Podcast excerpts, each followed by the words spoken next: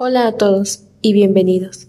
Estás escuchando Desarrollo Sustentable, el podcast donde hablaremos de un proyecto sustentable en la comunidad y en este capítulo 3 hablaremos de las conclusiones a las que hemos llegado tras la realización de este proyecto, las cuales son las siguientes. El compostaje en pacas digestoras genera mejores condiciones en cuanto a la evolución de parámetros, como pH, humedad y temperatura, que garantizan mayor estabilidad del proceso en sus diferentes etapas.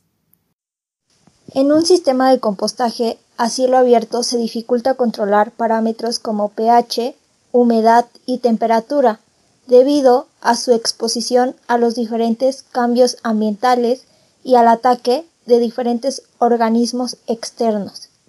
La técnica de compostaje a cielo abierto es contaminante, produce malos olores, alberga insectos y estos se producen con facilidad, además de que es más largo el tiempo para obtener el compost. El sistema de compostaje en pacas digestoras es más eficiente para la obtención de abono orgánico en términos de conversión de los residuos orgánicos y de menor impacto ambiental negativo.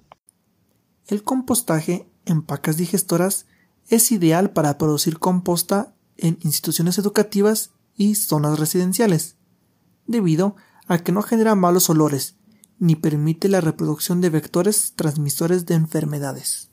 A continuación, se darán unas recomendaciones para una correcta realización del proyecto, las cuales son Para obtener resultados óptimos, tanto en el proceso de compostaje como en el producto final, se recomienda que se haga el compostaje a través de pacas digestoras. Esto evitará la producción de compuestos volátiles que se producen a cielo abierto.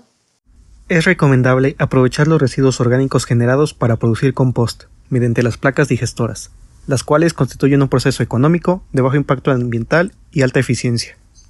Gestionar los recursos para capacitar a todos los miembros de las veredas cercanas a nuestra comunidad acerca de las pacas digestoras y el uso final del compost producido.